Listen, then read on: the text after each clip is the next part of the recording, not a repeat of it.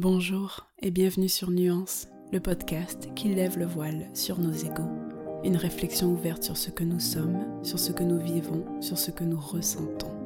Lorsque je dis nous, je parle de toi, de moi, de l'incroyable diversité qui fait de nous des êtres humains. Je suis Leslie et je te propose d'explorer des pistes de réflexion pour nous ouvrir à nous-mêmes et aux autres, pour prendre du recul et pour mieux nous comprendre.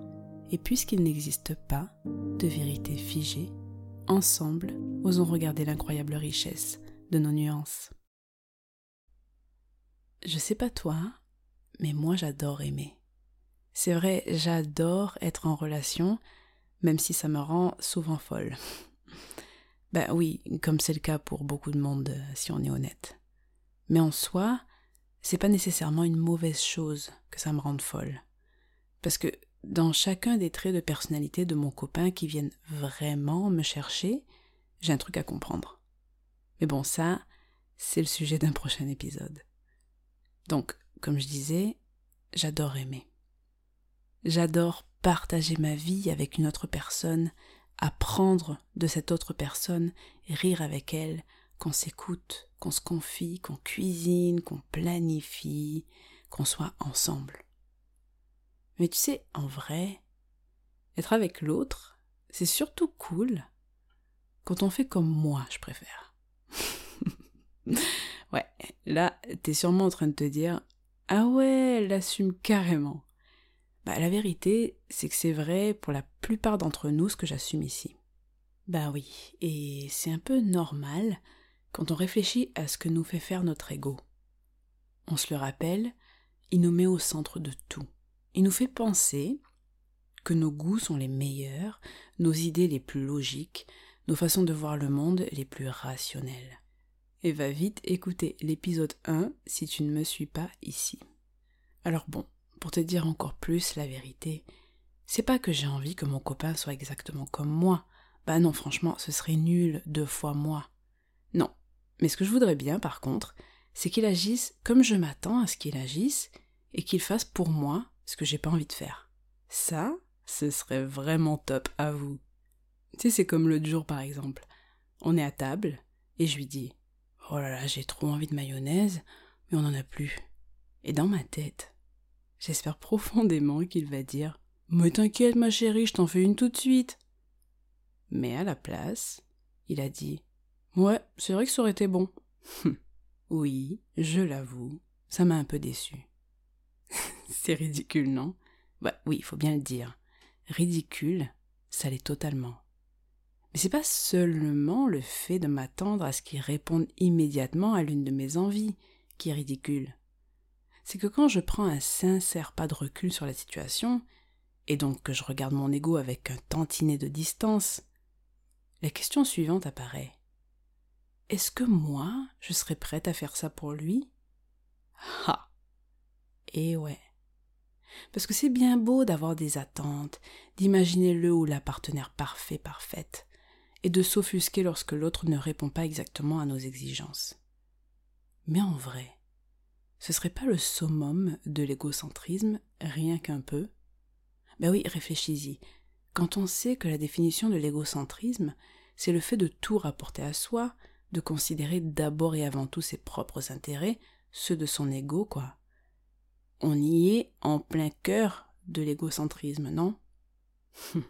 Je sais, c'est pas toujours agréable de se regarder en face. Mais donc, cette belle histoire de maillot derrière nous, revenons à l'autre ne peut pas être une partie de soi qui nous manque. Ouais, c'est un peu énigmatique comme phrase, j'en conviens. En fait, cette phrase, je l'ai entendue dans un épisode du podcast La Poudre celui où Lorraine Bastide reçoit l'actrice Céline Salette en entrevue. Dans cet épisode, la phrase exacte qu'a dite Céline Salette, c'est L'autre ne peut pas être une partie de toi qui te manque, si t'aimes pas faire le ménage, l'autre ne peut pas aimer faire le ménage à ta place. Bam C'est fou comme un concept peut être à la fois simple et profond, tu trouves pas? Et quand elle a dit cette phrase, j'ai ressenti ce Ah très agréable, des moments où tu entends, de la bouche d'un ou d'une autre une pensée que tu as depuis longtemps.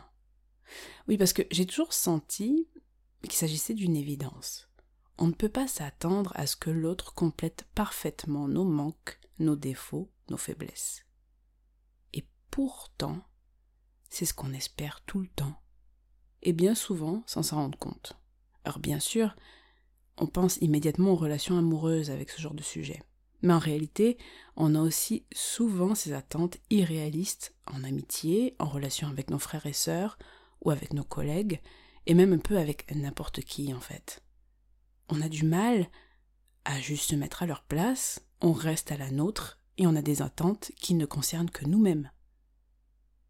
Mais même si on a ce genre d'attitude avec un peu n'importe qui, c'est quand même beaucoup plus vrai avec nos relations les plus proches.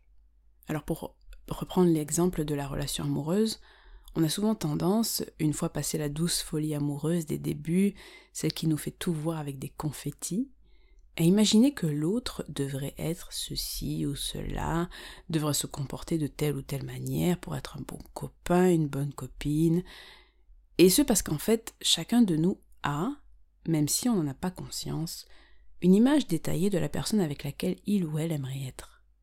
Et je t'entends déjà penser, ouais, moi non, franchement, je suis assez ouverte, j'ai pas trop d'idées préconçues du type de personne qui me plairait. Et même si je veux bien te croire, il y a quand même des chances pour que tout un paquet de traits de caractère se retrouve dans ta liste des impératifs à avoir pour qu'une personne te plaise.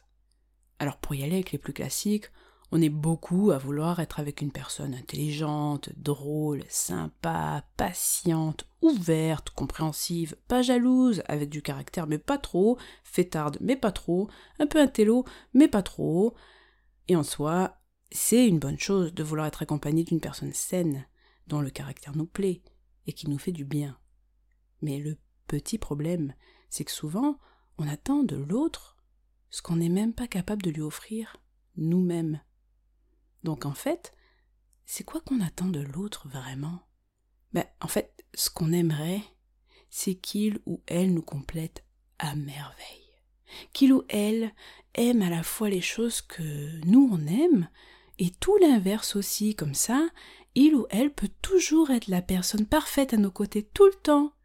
Alors quand on veut avancer ensemble dans la même direction, c'est possible, et quand on préfère que l'autre se charge de ce qui ne nous va pas, c'est possible aussi. C'est génial, non? Du coup, nous, on peut rester exactement ce qu'on est, et l'autre, s'il peut avoir l'obligeance de se métamorphoser juste un peu selon nos besoins et envies, c'est vachement bien. Et alors, tout devient plus facile, sans effort, et surtout, on n'a plus jamais besoin de se regarder soi-même, ni de se remettre en question. C'est trop génial, non? Ouais. bah, tu t'en doutes, c'est pas exactement comme ça que ça se passe la plupart du temps. En fait, je te dirais même que c'est exactement l'inverse qu'on va chercher dans une relation bien souvent. Et bien entendu, complètement inconsciemment. Et ça n'a rien d'une tendance masochiste, comme on pourrait le croire. Non, étonnamment, c'est plutôt l'inverse. En fait, on irait chercher chez l'autre des traits de caractère qui nous agacent, voire nous font mal pour se faire du bien. ouais bon d'accord, ça mérite une explication. En fait, il y a une théorie qui avance, et à laquelle je crois totalement, que si on va chercher chez l'autre des traits de caractère qui nous confrontent, c'est parce qu'on essaie de grandir, de transcender des émotions et des types de relations qui ne sont pas réglés, comme le dit Florentine Dolnoy-Wang, thérapeute de couple dont les propos me parlent particulièrement.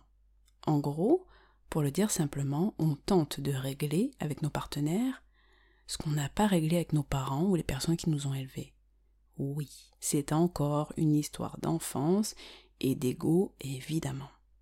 Mais donc là, si je profite de cette pente glissante pour me laisser aller un petit peu plus loin, est-ce que ça ne nous parlerait pas de notre relation à nous-mêmes ce type de relation à l'autre Ben oui, chercher chez l'autre ce qu'on n'a pas, ce qui n'est pas solide en nous, ou à l'inverse, chercher chez l'autre ce qu'on aime de notre propre personnalité, c'est nous chercher dans l'autre, dans un cas comme dans l'autre. Je le vois bien, moi, dans, dans une de mes relations avec l'une de mes amies les plus proches, qui je suis sûre se reconnaîtra. Elle et moi, on est extrêmement différentes. Alors évidemment, on se retrouve sur des points très très importants, sinon ce serait trop difficile de construire cette amitié. Mais sur tout plein de détails et d'éléments importants de nos personnalités, on se comprend tout simplement pas. Et c'est à la fois fascinant, perturbant, irritant, voire même comique, mais c'est là, et on entretient cette dynamique qui nous enrichit vraiment depuis presque dix ans déjà. Mais alors qu'est-ce qu'on y trouve dans cette relation avec tant de différences? Évidemment la première chose qu'on y trouve, et c'est pour ça qu'on reste amis et, qu'on s'adore, c'est qu'on y trouve une très belle richesse. Mais au-delà de ça, que se passe-t-il pour chacune d'entre nous dans cette confrontation de personnalités si distinctes? Bah, Il se passe qu'à chaque face à face des points qui nous différencient, on finit par se regarder soi-même. Enfin, faut bien le dire, c'est comme dans les relations amoureuses au début, on regarde l'autre et on se dit non, franchement, ça n'a aucun sens sa manière de réfléchir. et après, on a l'option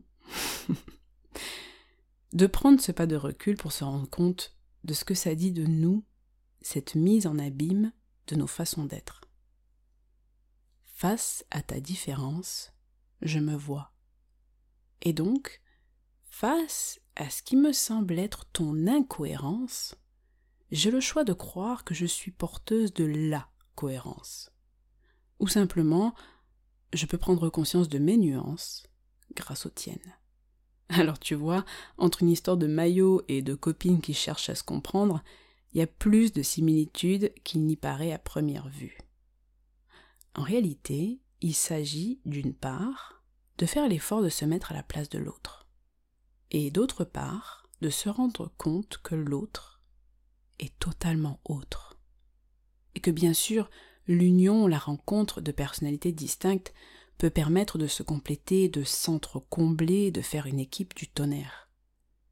Mais ce sur quoi il est important de garder un œil vigilant, c'est la partie de notre ego que l'on fait porter à l'autre à travers nos attentes, à travers le désir que l'autre comble ce qu'on n'est pas capable d'avoir soi-même, de d'exprimer soi-même, de sentir en soi soi-même. Et pour ça, je ne connais qu'une seule voie.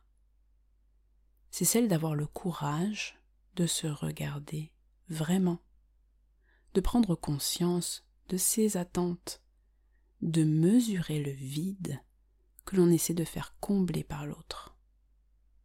Et à partir de là, alors là oui, il devient possible d'abord de mieux se comprendre soi-même, et alors, par répercussion directe, il devient soudain possible de trouver un équilibre dans son lien à l'autre. Nuance, c'est fini pour aujourd'hui. Tu sais, mon intention avec Nuance, c'est de te permettre de prendre un pas de recul sur toi-même et sur ceux qui t'entourent pour qu'ensemble, pas à pas, nous arrivions à un peu plus de souplesse et d'indulgence les uns avec les autres. Alors si ton écoute t'a fait penser à quelqu'un ou quelqu'une, n'hésite surtout pas à lui transmettre, histoire que vous puissiez en discuter ensuite, pourquoi pas? Et toi et moi, on se retrouve toutes les deux semaines le mardi et sur Insta à nuance.podcast. À très vite